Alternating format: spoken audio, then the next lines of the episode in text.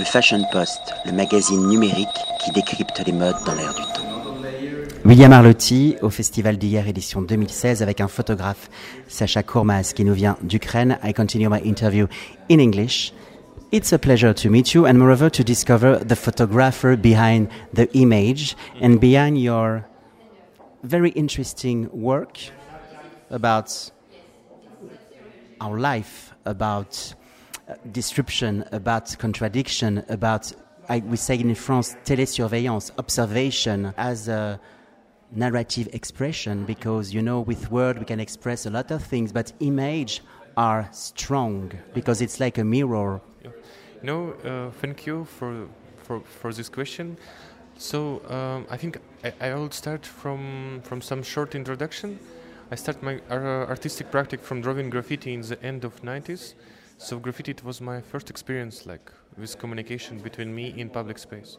But after 10 years when I'm doing graffiti I start to realize that graffiti don't make me feel something good and I start to think about what kind of media can be interesting for me, what kind of work can be interesting for me. And in one in one time I start to think about photography because it it was interesting for me and I started to, work with photo camera. First my work it was li- like in documentary way. I just filmed like all my like like life, friends, all things around me.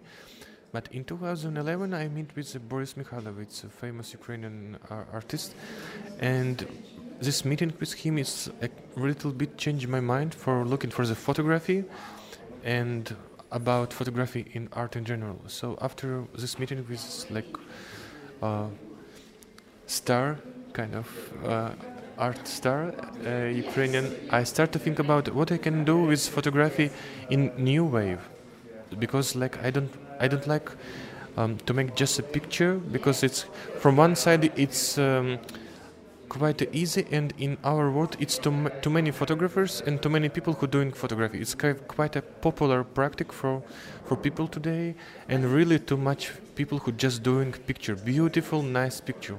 And i start to think about okay what i can propose for photographic world and i start to make this like experiment with photographic images and intervention with photographic image in the public space. And from my from my point of view it's kind of interesting practice because it's developed like photographic like word photographic visual language.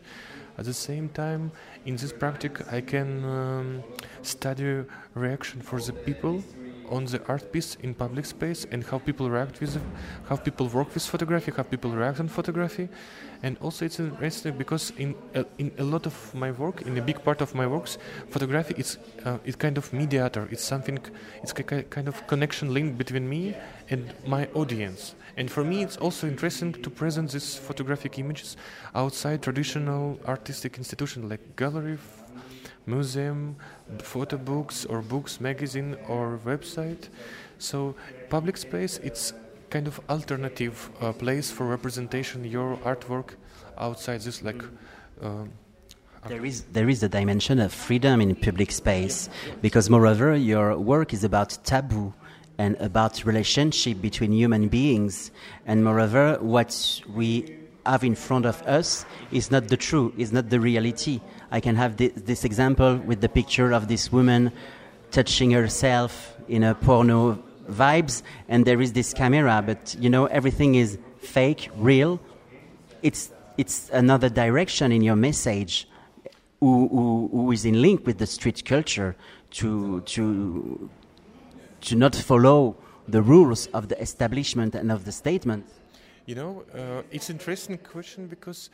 Um, you know, I live in Ukraine. In Ukrainian context, it's a quite a conservative context. So when I uh, put this my images in, when I make an intervention in public space in Ukraine, it's a quite a different context. It's very depends from French, and uh, like a lot of Western country.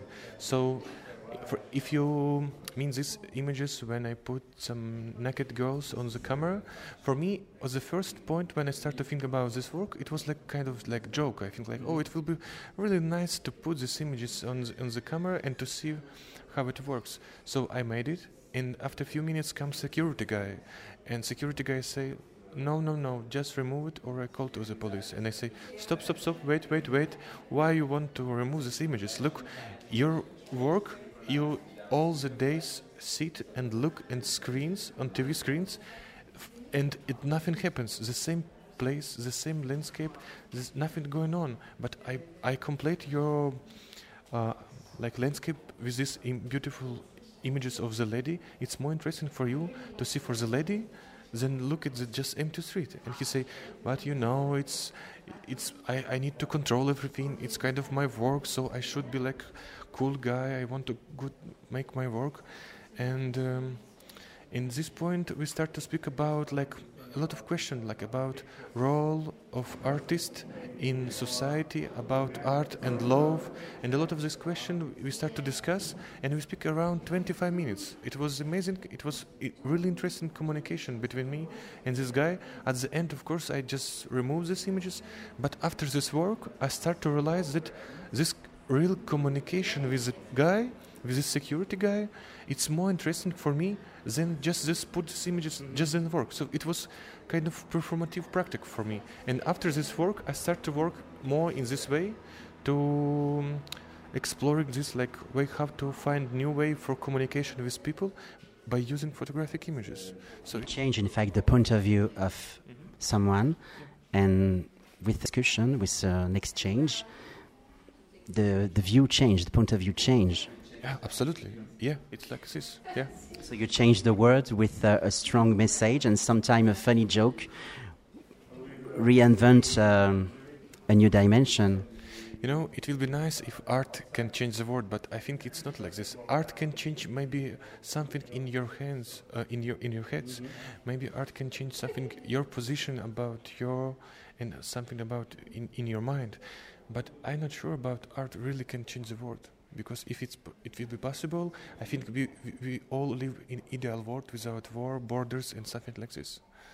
It's the reason why there is artists like you. It will be the conclusion. Thank you so much, Sasha. It was a pleasure to exchange and to talk with you. Yeah. Thank you. Le Fashion Post, le magazine numérique qui décrypte les modes dans l'air du temps.